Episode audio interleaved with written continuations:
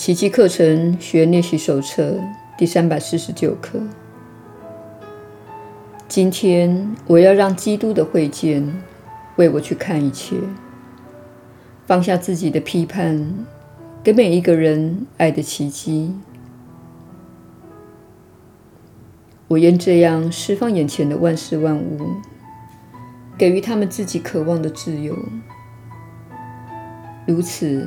我才算遵循了爱的法则，先给出自己想要之物，由此而拥有此物，我必会得到它的，因为我决定把它当作自己所要给的礼物。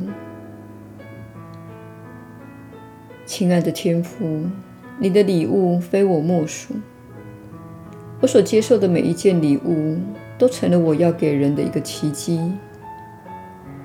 只要我乐于己所欲而施于人，我就会明白，你早已经赐给了我疗愈的奇迹了。天父深知我们的需求，他赐予我们的恩典足以满全这一需求，因此我们信赖他。只要我们肯投奔他。他就会赐我们奇迹，去祝福世界，治愈我们的心灵。耶稣的引导，你确实是有福之人。我是你所知的耶稣。本课的观念乃是你活在这个三次元世界的最大盲点。由于你被训练成崇尚物质的样子，由于你是如此专注在物质层面，以至于当你给出东西，看起来像是你就此失去它了。事实正好相反，你会收到你所给出之物。透过给出，你证明了自己拥有这个东西，因此。当你知道自己能将它给予他人，你会更是意识到自己拥有这样的东西。比如说，你不认为自己是仁慈又有爱心的人，但你决定要变得更仁慈，也更有爱心。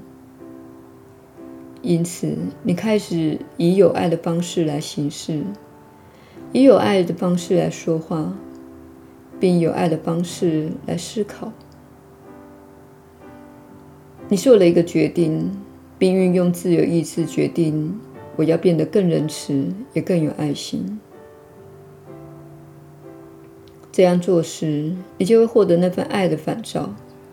它会在你与他人互动时，透过他人的表现、行动、言语和作为，而反到你身上。你会收到更多的爱，因为你给出了更多的爱。反之，如果你好批判且尖酸刻薄，并表现出这样的态度，你就会收到更多这样子的回报。如果你尖酸刻薄又好批判，人们就不会有爱心与仁慈的态度来对待你。你总是会得到你所给出之物。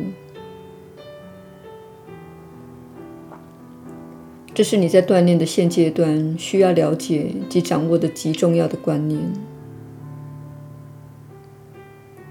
亲爱的朋友，我们的课程练习即将进入尾声。这些重要的原则值得你重新思考。你将百倍甚至千倍的回收你所给出之物。当你要给出爱，当你要给予世界你的热情。你首先必须表现出来，意思是说，你必须经过训练，并拥有自我的觉知，来创造你的艺术作品，并沉浸在艺术创造中。然后，请以任何你觉得受启发的方式，和世界分享你的作品。如果你欣赏自己的作品，你就会收到欣赏的回报。如果你在分享时批判自己的作品，你就会受到批判的回报。须知，当你宽恕、不再批判他人时，你并不是给予对方礼物，而是给予自己礼物。这是你所忽略之事。当你自以为是的看待自己对他人的批判，你没有发现，这其实是在抵制自己。你抵制了奇迹。何谓奇迹？奇迹就是你选择了爱，而非恐惧。你用自由意志做决定，并且说：“不，我在此要选择爱，而非恐惧。我不要增进分裂，我要透过尽可能给出宽恕来减少分裂。而我本身将是为此获益的人。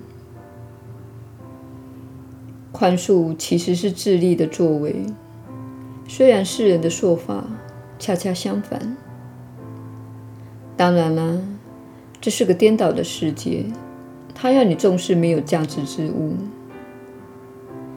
因此你要逆着这个世界的指令而为。